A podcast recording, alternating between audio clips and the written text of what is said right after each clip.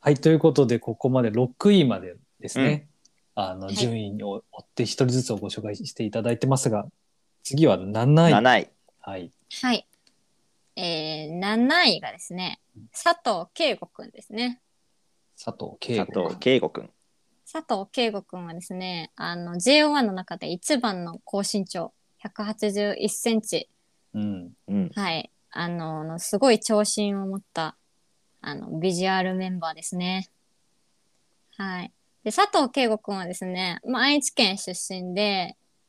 あの、もともと EXPG 名古屋校っていう、その、エグザイル系のおあのスクールに通ってた子なんですけど、ははーい。うん。い。あの、高校卒業した後は、あの、美容師を目指していて、美容師のアシスタントとかも実際にやってたんですけど、うんまあ、ダンスだったりをやってきた経験の中で、アイドルになるっていう夢を追いかけて、あの、プロデュース101ジャパンに参加した子になってます。うん。はい。で佐藤圭吾くんの特徴で言うと、もう何よりその高身長についている、すごいかっこいいお顔。ル。顔。本当に、あ の、綺麗な顔してる感じ、綺麗な。顔をされてるんですよ。うん。もう本当にモデルみたいな体型をしていて、何を着ても似合ってしまう。もう立ってるだけで目を引く。そのビジュアルがすごく何を、何と言っても特徴かなと思います。はい。でもうアイドルとしてそもそもその見た目が花があるんですけど、うん。あの、彼やっぱりそのエグザイル系のそのスクールに通ってたこともあってダンスもすっごい上手いしあの歌もちゃんと歌えるんですよ。ももともと歌も。もすっごい上手でだからこうちょっとひょうきんな性格なので鶴房くんと同じくちょっと態度がよろしくないって注意されたこともオーディション中あったんですけど、一方でやっぱりその見てる人を黙らせるその花うんやっぱりこの子うはん花があるよねって言わせるそのアイドルとしての力を持った子だなっていう感じがしますね。はい。で、あと佐藤圭吾くんのいいところは、JO1 のすごいムードメーカーっていうところもありまして、うんうん。そんなに綺麗なお顔をされてるのにもうめちゃめちゃふざける。へえ、うん好感度。そうなんですよ。すっごいふざけるし、人懐っこいし、バラエティーとかに出ても、本当に活躍してくれる、あの、思い切ってバラエティーができる、こう、貴重なメンバーでもあります。うん。で、まあ、すごいひょうきんで、あの、ふざけるんですけど、なんか、なんでそういうことをしてるかっていうと、やっぱりそのチームのメンバーの雰囲気だったりとか、その人の気持ちをこう、汲み取るみたいなところを人一倍気にしてる、こう、気が使えるような子なので、うんうん。なんかこうみんなで楽しくハッピーに過ごせるために自分が何ができるかっていうのをすごく常に考えてる子なんじゃないかなって見ててすごい思いますね。うん、めちゃめちゃ愛にあふれた子です。はみい、んな全然タイプがここまででも違いますね。そうなんですよ。本当にみんなそれぞれ個性が違くて、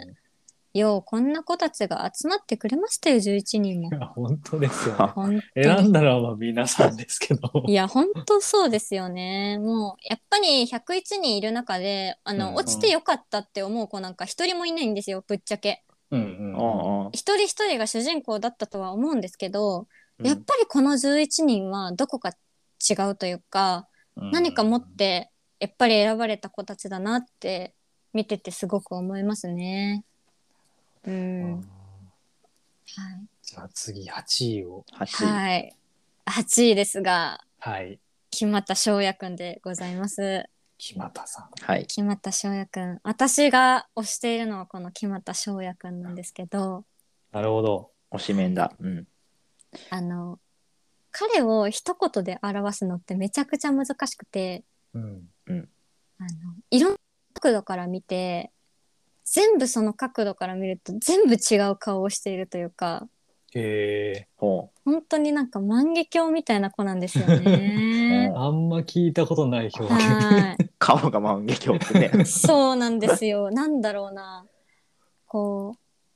う、まあ、この子の基本的な性格で言うと、ちょっと人見知りでおとなしくて、うんあんまりすっごい表情がコロコロ変わるっていうタイプではない、緊張しいで、だかららオーディションの時は、すごくこう、ミステリアスな子だと思われてたんですよ。へえ。はい。ちょっと不思議でミステリアスな子、うん。で全然放送の分量もないし、なんかどんな子かも分からずただ、えークラス分けでは A クラスにずっといてパフォーマンスもずっとベネフィットを取っているし、へえ。あのスキルも高くて歌もダンスもできるしビジュアル。ルもすごいいいっえー、うんうん。ていう子だったんですよ。ただこの子って本当にさっきも言ったんですけど分量がない分、うんその人気になる要素がそこまで多くなかったというか、はいはい。目立たない。そうなんですようん目立たなくて。うん。デビューした当時はなんでこの子デビューできたんって正直言われてたぐらい、へえ。はい、だったんですけどあの私もこの前初めてそのライブ直接彼を見てうん改めて理解したんですけど、うん。あのパフォーマンスの質がめちゃくちゃ高いんですよ。やっぱりその表情の見せ方とかその曲のコンセプトの消化だったりとかうんそのアイドルとしての見せ方っていうのが抜群にうまくて。うん。あのオーディション時もきっと現場の評価が一番高かった子なんじゃないかなって改めて感じたんですよね。ううんんだから見れば見るほど噛めば噛むほど味が出てくるそんな子です。はい、じゃあでまあそのステージとかによよっても全然その違って見えてくるっていうそうなんですよ。曲に合わせて。そうなんですよ。でこんな子なんですけど何が好きかってあのミステリアスの子だと思ってたら蓋を開けてみるとちょっと様子のおかしい子だったっていうやっぱりちょっとこうセンスが変わってるのであのすごいバラエティとかでもちょっとふざけたりとかあとうんメンバーの、との絡みもちょっと癖があったりとか。うんあ一筋縄ではいかない性格をしているのがなんかつかみどころがないでも親近感があってなんかなんとなくこう手の届かないキラキラアイドルだけじゃない面もすごいたくさん見せてくれるみたいな、ななんかそんな無邪気さとそのパフォーマンスのミステリアスさがこう二面であるみたいな、なんかいろんな角度から見て楽しいアイドルっていうのがこの木俣翔也くんですへね。えう。ん。これぼっちごろさんはどのタイミングで推しになったんですか、私は最初は木俣翔也くんのことを別に推しじゃなかったんですけど、やっうんうん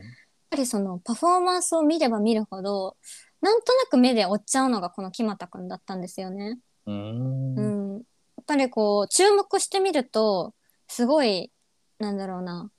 ハッとするような表情をしたりとかこの見せ方がかっこいいな、ここって思う場面が何回もあったりとかやっ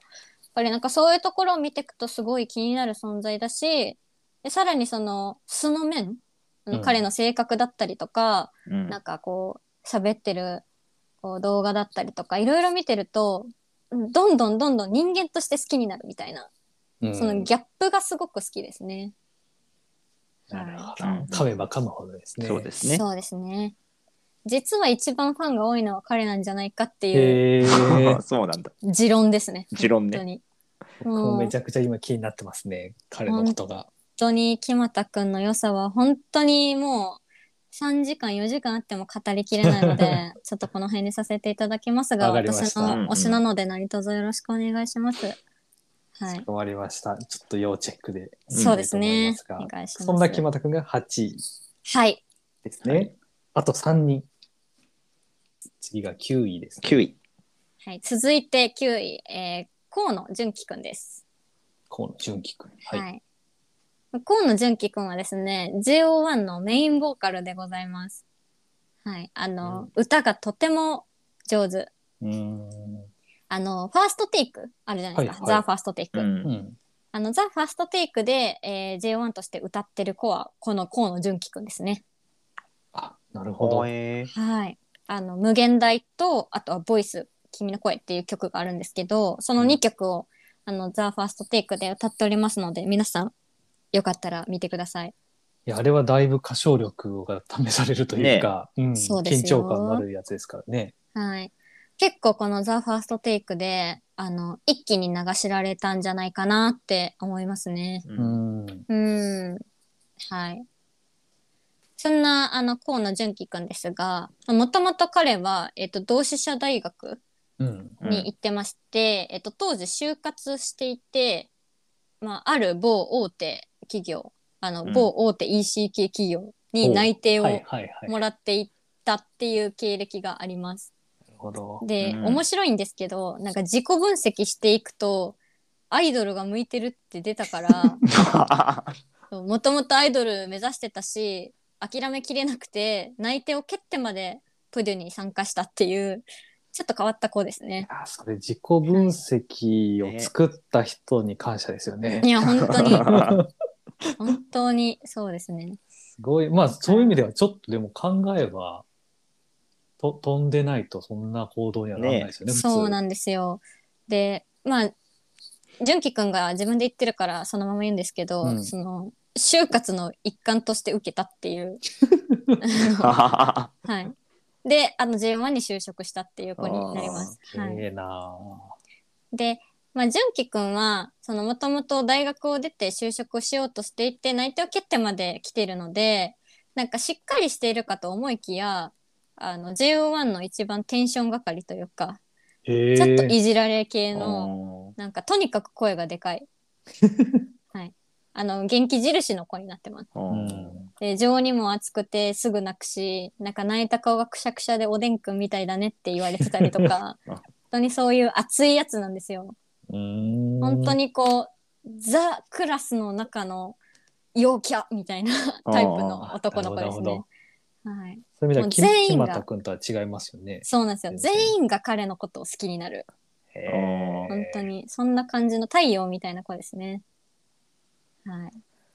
い、で、まあ、最初出てきた時はあのシックスパックスっていうあうのん、チームで出てたんで筋肉推しだったんですけど そんなチームがあるんだ。 はい、そうなんですよ。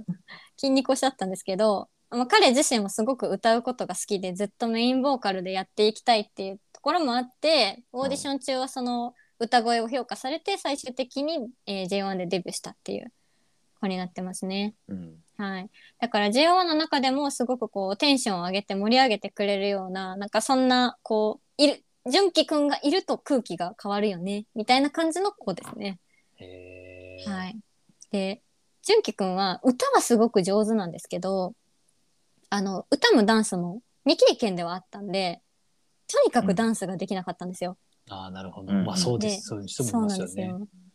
であの純喜くんが「つかめ」っていう最初の課題曲を踊ってる動画があの今でも残ってるんですけど、ううんんあの本当になんだろうあこの人本当にデビューしたんみたいなへえ。あ はクオリティなんでぜひ見てほしいんですがい。あの純喜くんはそういうダンスのレベルだったにもかかわらずオーディション中はそういうこうダンスの遅れだったりを見せないぐらい努力してもともとのそういうリズム感だったりとかもあると思うんですけどぐんぐん伸びて今では本当に未経験だったのぐらいのレベルまで成長した本当に努力型の子でもあります。えだからまあ順位としてはまあ9位とかなんですけど、うんうん今では本当にトップぐらいの人気を誇るメンバーですね。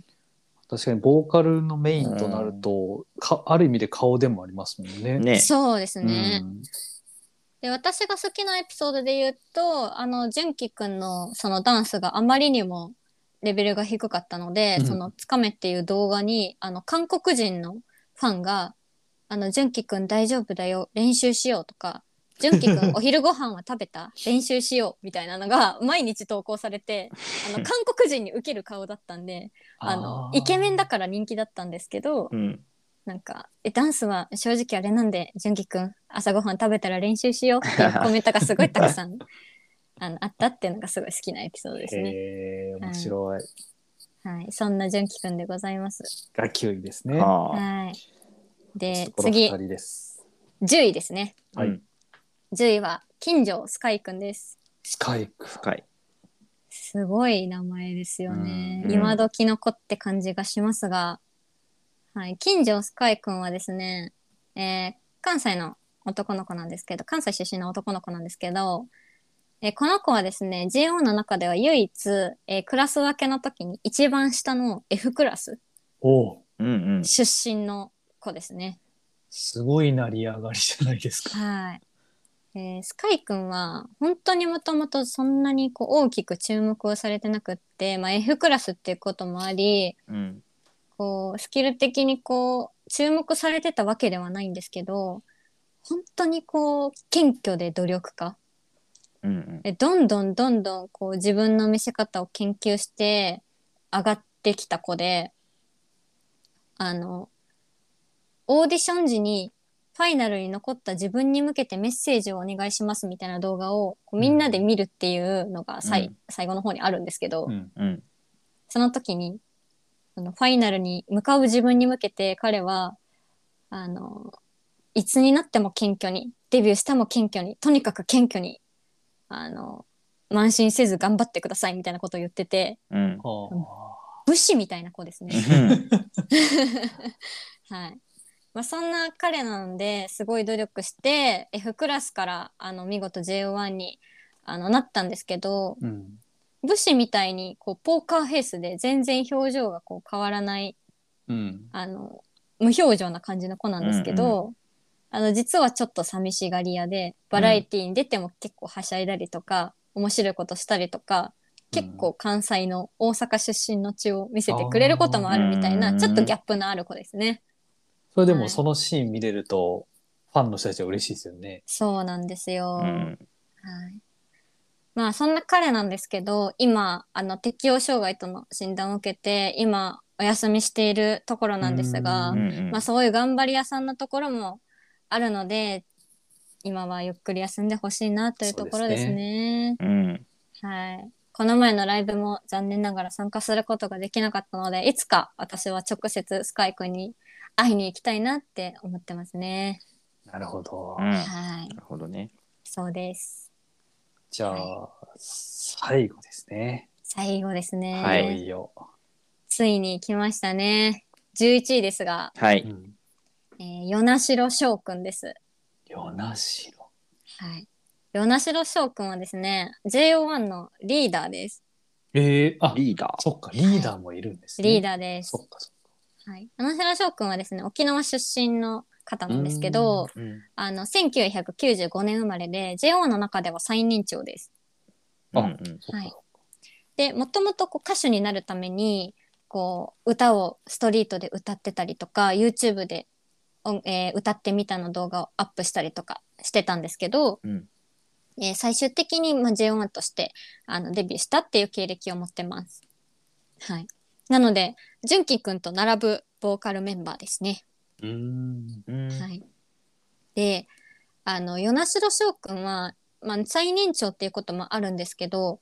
あの物事を俯瞰してみる力がすごく長けていてまあだからこそこうリーダーとしてあのやっているっていうところもあるんですがうん。もともとあの純喜くんと同じシックスパックスっていうチーおムーで筋肉推しであうんうんうのん最初はワイルドな感じでうんあの出してたんですけど途中からこう自分の見せ方というか自分の魅力がそこじゃなくってこうちょっとこう妖艶な感じのあうのん落ち着いたお兄さんみたいな見せ方の方がいいんじゃないかみたいな気づいて、うん。ちょっとセクシー路線に、あのええ変えたんですよオーディション中に怖い。うんうんうんしたら一気に人気になって最終的には11位でデビューしたっていうあの本当にこう見せ方だったりとかがやっぱり他のメンバーとちょっと違う、うん、あの頼れるリーダーっていう感じですですね。でリーダーとしてやってるので、まあ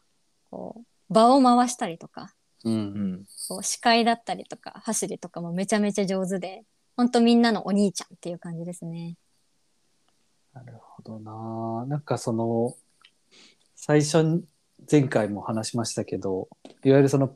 大物プロデューサーが、あなたはこういうキャラですみたいなうん話がないみたいな特徴も話されてましたけど、はい、やっぱりそのオーディションの途中で自分で判断して、うん自分の置きどころはここだとか、見せ方はこれだみたいなことも、みんなちょっと考えながらやっていく感じなんですよね、きっと。そうですね逆にまあそういうことをちゃんと自分で俯瞰してみて考えられる人がうん。アイドルとして大成していくんだなと思いますし与那城壮君の場合はそういうキャラのところだけじゃなくって例えばまあ個々が勝っていかないといけないオーディションだから自分がこうう目立っていくのももちろん重要だけれど、チームとして勝つことも重要だみたいなだからチームとして勝つためにはそれぞれが何をしなきゃいけないんだっけみたいなことも結構見えてた子なので、あーそういうオーデョィションの中での立ち回りだったりとか、まあ、自分が勝ちつつチームで勝つためにはどうすればいいかだったりとかっていうのが結構冷静に見えてた子だと思うんですよ。うんううんんうん、そういうところも含めてチームに入った時にこの子だったら応援できそうかなとかチームを良くしてくれそうかなっていうところが評価されたんじゃないかなって思いますね。じゃあそのシックスパックであったりと面白いかなそれ以降の、まあ、バトルの時もリーダー的な存在を担ってた人なんですかね。そうなんですようーんうんでまあそんな与那城翔くんなんですけどやっぱり11位っていうギリギリの順位で、うんうんあのデビューしてるのであの最終の順位発表の時って11位が一番最後に発表されるんですよえほ1位じゃないんだ。 1位じゃなくて。うほボーダーラインなんで1位2位を先に発表して一番最後に11位を発表するんですうねう。わあーはあはで、まあ、大きいメインステージがあり花道があってでファイナリストとして待機している子がいてみたいな構成になってるんですけど、選ばれたらそのメインステージに進めるけれど、うんうんまあ、呼ばれなかったらずっとそこに残されるわけじゃないですか落ちていった子は。その子たちと最後に別れを告げるのは、まあ、彼なわけで。確かにあうんだから11位で名前が呼ばれた時になんか唯一すごく複雑な表情をしてた子というかあうんー残り9人いるわけですもんね。そうなんですよ。よ残された子の気持ちも背負ってうんあの11人のあの場に歩んでった子っていうのを考えるとやっぱり彼がリーダーとして適任だしいろんな人の気持ちを抱えながらアイドルとして進んでるのはすごくなんかエモいというか、まあ、彼らしいところなんじゃないかなって思いますね。うん、なるほど。深いなはいそうなんですよ。うんまあそんなお兄ちゃんな彼なので、まあ、JO1 ってみんな同じアパートに住んでるんですけどえそうなんだ そうなあんのだ。、はい、部屋が違う同じアパートに住んでるんですよ宿舎に。えほで与那城翔くんが一番下の階に住んでるんですけどーうんうんあの彼の部屋だけ鍵かかってなくてほうあうのほほぼメンバーの共有部屋みたいになっててなるほどなるほど。たまあり場まなりにあまりに面倒見が良すぎて表裏がないからもうみんなが入り浸ってるっていう、まあ、みんなのお母さんみたいな存在ですね。は、ないるほど。という11人で構成されております JO1 でございますい。やうーいやー個性はい的個性的だなでもなんかうんそれぞれ、あもちろんその説明がすごいところもあるんですけ どうんみんな違ってみんないい状態ですよね。そうなんですよなんか、うんまあ11人のこういう人ですって話したと思うんですけど、うんなんか誰一人としてあのなんだろうな101人の中にいた時はうんぶっちゃけすごい目立ってたとかあの最初からすっごいアイドルだったとかうんではなかったと思うんですよね。みんなだから一般人だったわけだしうんなんか何回もオーディションに挑戦したけど落ちた子もたくさんいるし、うんその本当にアイドルとしてすでに輝いてる人に比べたらもうただただ一般人だったみたいな子ばっかりだと思うんですけど。うんうんなんかなんでこんなにみんなで輝けてるのかなって考えた時にやっぱりその国民プロデューサーに選ばれて国民プロデューサーからあなたはこういういいところがあってみたいうな、んまあ、いわゆるその役割みたいなところをうんアイドルとしてこう与えられたからこそ輝けてるんじゃないかなって私は思ってるんですよね。うんうんうん、なんかその11人全員が全然違う個性を持ってて11人全員が得意としているところが違って、うんけれども一つの、えーとまあ、J1 として成功していく世界に羽ばたくアイドルになっていくっていう目標に向かってみんなで努力してるからこそなんか自分の役割にこう全うしていく組織としていいチームになってるんじゃないかなと思っていて、ううんんなんか11人誰一人として欠けてはいけないだからこそ成立していて組織としても個々としてもこう強くなってチームなんじゃないかなってすごい思いますね改めて振り返ってみると。そのアイドルグループという中に必要なところをみ,、みんながそれぞれ相互補完して、うんうん一つの塊として完成されてるところですね。そうですそうですだから歌える子がいて踊れる子がいて、うんそムードのアメイーカドーがルいてとかそうムードメーカーがいて、うんアイドルとしてこうビジュアルが強い子がいるあうのん外に出ていく力がある、でこうライブに来た時に見せることができる子がいるもうチームのこう雰囲気を良くしていくためにこう潤滑員になってくれる子がいるなんかそういうところがなんかチームとして強く、あのより大きくなっていってるなんかポイントなんじゃないかなって JO1 を見るとすごい思いますね。いやー、平優さん、これうん素晴らしいですね。すごいですよね。あうのん、組織論にも通ずるところがあるかもしれない ですよね。 そうですねやっぱりその誰一人としてその自分に自信があってオーディションにこう参加した人って最初はいなかったんじゃないかなと思ってて不安だったと思うんですけどなんか今みんなが堂々とこうパフォーマンスができるのはちゃんと自分がどういうことをしなきゃいけないかが分かってるからだと思うんですよ。うんう。んで組織の中ですごい重要なのってそういうこう役割がちゃんとその人に与えられてるかどうかっていうところだと思うんですよね。うんだから自分がやるべきことがちゃんとある自分のや目指すべきところがちゃんと分かってるっていうのが、まあ、組織の中ではすごく重要だと思っていて、まあ、そういう意味では JO1 も一つの組織なので、なんかそういいうところがしっかりみんなが分かってやっているそして目指すべきところをみんな同じところを目指して頑張っているっていうのがすごくいいところなんじゃないかなと思ってます。はい、あと、まあな、この選ばれた過程とか、そこのストーリーもありながら、なんか順位とかも含めて必然に思えてきますよね。うんうんうん本当そう思そうう。うですねん、なんか1位がそのマンネの一番年下うんの子で、11位のギリギリだった子がリーダーで一リーダ番ーにな年るん上でみすもたいんねな。うなんんかすごいな。よくできてるな。そうですねやっぱり1位であるそのセンターである意味っていうのを豆原くんも持っていると思うし、うん逆にその1位ではなく2位としてあのグループをこう支える引っ張る存在になった川尻蓮君にも役割があると思うし、うんうんまあ、さっき言ってもらったみたいにこう11位でデビューした与那城翔君は12位だった子13位だった子の思いも背負ってリーダーをしているし、確かにうん、だからそういうところもすごく全部が意味があってそういう感謝とか、自分が今ここにいる意味っていうのをなんか JO1 はずっと忘れていないファンに選んでもらったことに常に感謝しながら前に進んでいってるっていうのがやっぱりこうみんなが惹かれるところなんじゃないかなと感じますね。いやーこの話はもうちょっと一人一人聞くのはちょっとどうなんだろうとは思ってましたが聞いてよかった です。いや、めちゃくちゃ興味出てくるよね。やっそうたでーすねぜひ。個人的には僕この川尻蓮くんがですね、はいはい一番気になってるのと木又翔也くんやったーうん。決まった翔也くんは見たいと思ってセるよンね。。スキャラといううか、独特な世界観を持ってるという感じを聞いたので。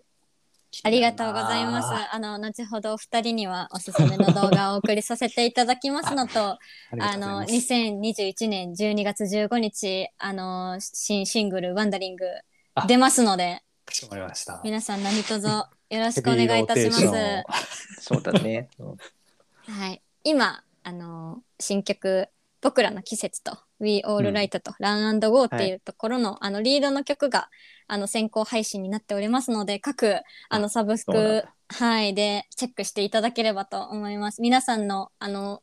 一回の再生が JO1 の未来につながります。よろしくお願いいたします。これが布教活動というやつですね。そうですね。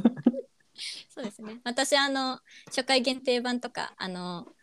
なんだ通常版とか4セット分買ったので余ったらあの皆さんにお配りしますよ。ありがとうございます。うんはいぜひ聞いていただければ。ぜひぜちょそうっだとね。もっともっと情報を収集してはい、何卒何卒。深はめい、ていきたいと思いますが、このまあ11人を聞いてきて、まあ、その推しメンの話も聞いたりとかチーム全体の話を聞いてきましたけど、これ最後に皆さんに前回も聞きましたけども、はいこの JO1 がもちごろさんの人生に与えたものまあいろんなところの節々でもいろんなことをお伺いしましたが、うん総じて言うとどんなことでしょそうですね。まうあ、んさっきも言ったんですけど、あのやっぱり人間って自分の役割をちゃんと分かっていて自分の個性だったり役割をこう発揮できる組織の中だったりチームの中にいるとすごい輝けるんじゃないかなって JO1 にすごく学びましたね。う、うんあとは何よりもこう感謝をすること周りの人たちへの感謝を忘れなければ、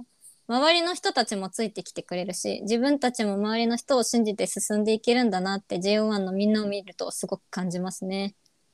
はい、まあ確かになんか何その、はい、なんだろう自分の役割みたいなところって101人とかたくさんいるからこそ気づく面というか他の人がいるから自分のポジションが分かってくるとか、その国民プロデューサーの皆さんの投票によって自分のなんか指標が一つでできてくるというかうんなんかそういう客観視のなんだろう関係性があるからこそそういうものが見つかっていくのもあるかもしれないですよね。そうですねやっぱうん人間って自分のこう認識だけではどう見えてるかってわからないと思うんですよ。やっぱり、りその社会の中に自分が置かれていてどう見えているかだったりその、まあ、組織だったりとかその小さい社会の中で自分がどういう役割かっていうのを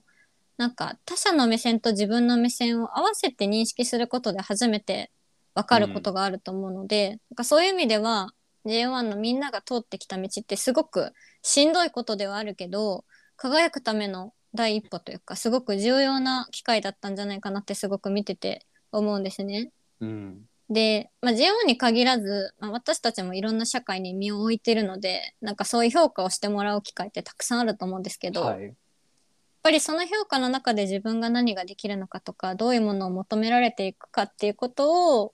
なんかこう考えていくのってやっぱり重要だなってうん何事においても思いますね。いろんなシーンでそういうのは出てきますよね。はい、仕事でもお友達関係だとしてうも、うんんフィードバックを受けて受け入れてはい自分なりのなんかアウトプットに出していくみたいなことは、繰り返しずっとやっていかなきゃいけないことですからね。うん、そうですね。まあ、うん JO1 のみんなは、そういう意味では、こう、仕事としてはファンを幸せにすることうんなんで、求められるものをこう、アウトプットしていくって、すごくしんどいことでもあると思うんですけど、そうですよ ね。はい、それに対して、こう、日々、こう、努力したりとか、今でもたくさんいろんな供給をくれたりとか、本当に私たちは、すごい日々幸せに暮らせているので、JO1 のおかげで、本当に感謝ですね。ありがとうございます。いやー、こ思いがこもっておりますね。、はいい、本当にありがたいです。いいですね。うん。やー、これ全体を通していろんな話聞いてきましたが、俳優さんいかがでしたか。いや、ボリュームがすごかったですけどね、うんなんか、やっぱりこう、101人の中から選ばれてきているっていう意識を忘れてない皆さんで構成されているのが、うん、すごいいいなって思いましたよね。こう、自分の役割ってさ、こう、うん仕事とかでもそうかもしれないですけど、あの、選ばれなかった人が絶対いるじゃないですか。採用活動とかもそうだけど、自分がここに採用されたってことは、他の応募した人がいたくさんいて、うんその人たちがいるっていうことを意識しながら、えー取り組むことの大切さとか感謝することの大切さっていうのが JO1 から教えられるような気がするなって思いました。あと、うんあのちょっと冒頭で話に出たけどファンの方々の拡散力の凄さうんはすごい感じてて、JO1 って。うんうんうん、ツイッターでで、さなんかタタグ検索とかするとあのファンの方が作ったなんていうのプレゼン資料みたいなのがいっぱい出てくるのよ、えそういう布教の仕方ってあんまりなかったような気がするからその拡散の仕方の新しさにすごい注目したいなって思いました。うんうんうん、ー確かに YouTube でもそのメンバー紹介まとめみたいな感じとかなんかそのプレイリストになってたりみたいな感じでそういうのもファンの皆さんがやってるってことですもんね。そうですね。うん、確かにまあでも本当にいわゆるアイドル論みたアイドル論みたいなとこから組織論みたいな話まで最終的にはなりましたけどこれあとあれですよねその、うんこのメンバーでずっとやっていくんですよねこの11人でずっとやっていくんですよね。そうですね。なんかこう他の例えば女性アイドルグループみたいな卒業とかいう概念はないんだよね。うん、まあ今後どうなっていくかわからないんですけど、やっぱりこの11人じゃなければ JO1 ではないと思うので、うんうんうん基本的にはこの11人でやっていくんじゃないかなと思うし、私は11人でやっていってほしいなって思ってますね。そうだうよんね。えあと弟分的なはい。 IN INI。 INI もそうですね INI も同じく「プロデュース101ジャパンシーズン2で選ばれた11人なんですけれど、J1 と同じように彼らは彼らでそれぞれにちゃんとこう選ばれた意味だったりなんでアイドルになったかっていうところがすごくドラマがある子なのでまあ彼らのことはまた別の機 会にあればでももうそれも、えっと101人の中から選ばれたグループそうですねですよはね。いシーズン3もツリーもあるんですあるんかですかいやわかんないですねどうなんですかいやもねしあったらこれは最初から見たいですね。見たいようね。んぜひあのリアルタイムであの投票してもらってそうですね。参加者としてね、見届けたいなと思います。ちなみにさ投票は誰でもできるんですか誰でもできます。あ、CD を買ったりとかそういうわけでもなく、はい、あのギャオからログインしていただければ誰でも投票ができますので、ああ、なるほどええはい、次の機会があればぜひぜひご参加いただけると。ありましたあとはもうこれは最後ですけど、この前 FNS 歌謡祭はいはい和田和田アアキキ子子ささんんとと出てたよね。出てましたね。本当にいいコラボだったんですよ。なんか僕もザッピングしてたかなんかで偶然ぶち当たったんですけど、はい、なんだこのなんかビジュアルのバランス と曲調のなんか不思議さっていうかあんなに面白い図が見れるのは J1 を押してないと見れませんからね。僕はまだ J1 のこと全然知らなかったんですごい違和感として はい、まあもともと FNS 歌謡祭は結構、うんまあ、よんちょこちょこ呼んでいただいてて前回うんはあの郷ひろみさんあと2億4千万の瞳でコラボそうなんなだ。るほどしてたんですよでまたあの呼んでいただいて今回はあの自分たちの曲プラス、うんあの和田アキ子さんの古い日記コラボということで、はいはい、うんあのちゃんと一人一人にこうパートを与えてもらってて、あそうなんだ、はい、あのメインボーカルの純喜くんの、うん、すごい上手な歌声与那城翔くんのすごいあのセクシーな歌声を聞かせていただきましたし何より私の推しの木俣翔也くんの,、あのパワフルボイスが炸裂してましたので、へはえい、めちゃめちゃいい回でしたね和田アキ子さんにめちゃめちゃ褒められたって言ってました木俣翔也くん。あよかったよかった、 はいはいちょっとそんなザッピングで偶然見たやつも今日の話を聞いてからだとまたそうで全すね然見る目が変わりそうだなと思いますけどはねい。、確かにまた改めて見ていただけると嬉しいです。